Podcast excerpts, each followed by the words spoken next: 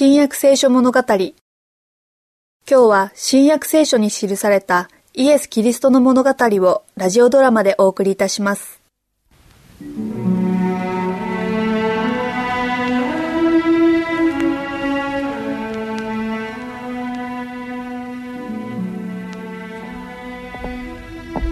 エルサレムでは大変な一日だったな。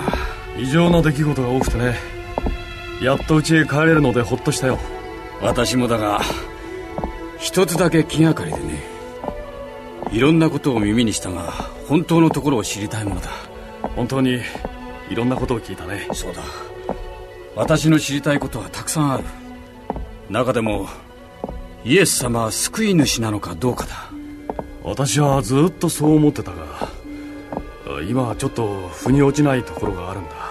じゃああの方は何なのだ？いや何だったのだ？救い主か？偉大な教師か？それとも預言者か？預言者だったに違いない。もし救い主だったら死ぬはずがない。神の御子が死ぬわけがないものな。あの方は確かに十字架の上で亡くなられた。我々の目の前で。しかし今も死んでるのだろうか？あの方を実際に見たという者がいるので生きたお姿を今日。確かにそんな話はあるが見たと言ってるのはほとんど女たちではなかったのかね。女性というのは興奮してしまって当てにならないことがあるからな。私が知りたいのはこういうことが本当かどうかなのだ。真実を知る方法は一つあるよ。まず祈ってそれから調べ実行する。そうすれば真実は現れてくるはずだ。はっきりした真実もある。神殿の指導者たちがイエス様を十字架につけたのは不正な行いだった。あの方は素晴らしい預言者で友だった。私はあの方を愛していた。あの方を知るのは愛することだった。彼らはあの方に唾をかけ呪いをかけ鞭打ち手足に釘を打ち込み失敗ぶどうを舐めさせ考えられる限りの悪事をしたのだあの方は何もなさらず王のように堂々と全てを受け入れなさった。一度も復讐を望まずかえって彼らを許すよう神に祈られたのだ。おや？旅の人こんにちは。この道を行かれるのでしたらご一緒にどうぞ二人に平安があるように。ありがとう。ヨハネはイエス様が生きているのを見なかったのかな？見なかったんだろう。彼は空の墓を覗き込んでイエス様の衣がきちんと畳まれて置いてあるのを見たんだ。それで生きておられるのと信じたんだろう。ヨハネはいつもそんな風だ。彼はお言葉を一言も聞き漏らすまいと死の後をついて回っていた。死のお言葉を宝物のように大事にしていたから。その話は何のことなのか？あなた方はなぜそんなに悲しんでいるのか？あなたはエルサレムの方ではないのですね。でなければこの都でこの数日のうちに起こったことをご存知のはずですから。旅のお方私たちはイエスという人の弟子なのです。そのお方を神の御子で救い主だと信じておりましたが実は預言者でした。それも神と全ての民衆の前で技にも言葉にも力ある預言者でした。大祭司や支配者たちがその方を死刑にするために引き渡し十字架につけたのです。私たちはイスラエルを救うのはこの人であろうと望みをかけておりました。はあ、愚かで心の鈍いため預言者たちが説いた全てのことを信じられない者たちよ。キリストは必ずこれらの苦難を受けてその栄光にいるはずではなかったのか。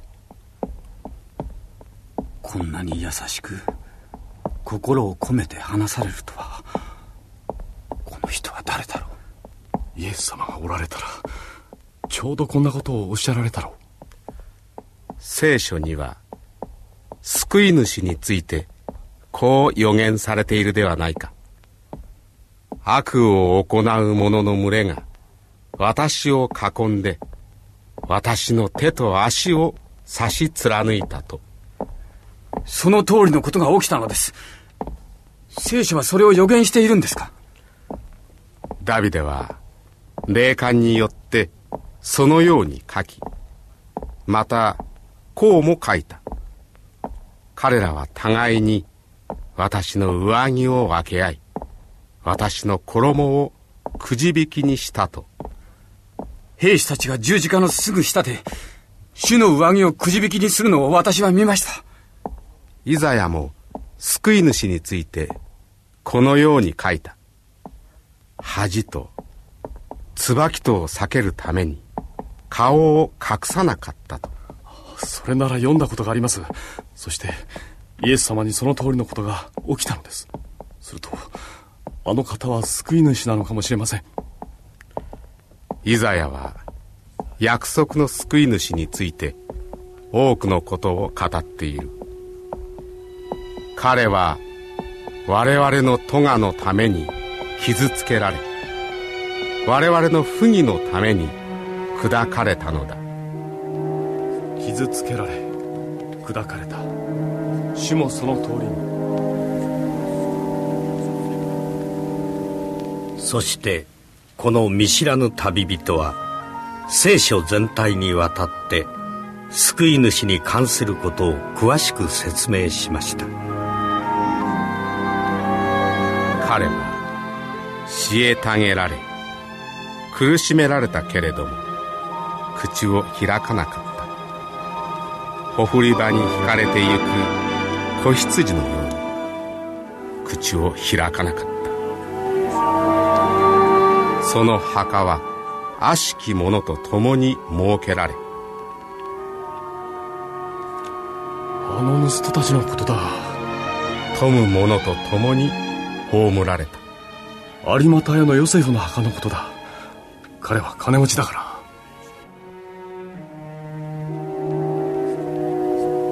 しかしベツレヘムよ。イスラエルを治める者があなたの内から私のために出る。その出るのは昔から古の日からである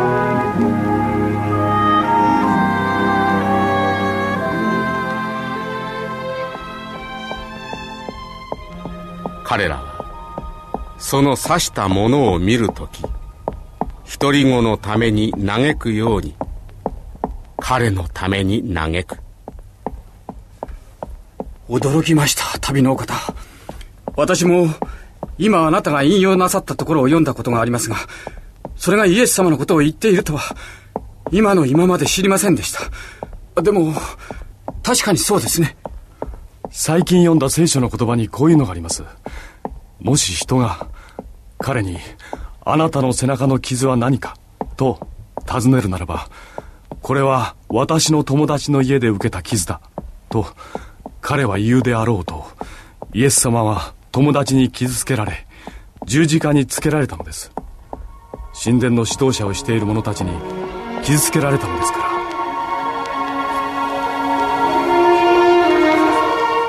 話しながら村の近くまで来ましたがイエスはなお先へ進もうとする様子でした。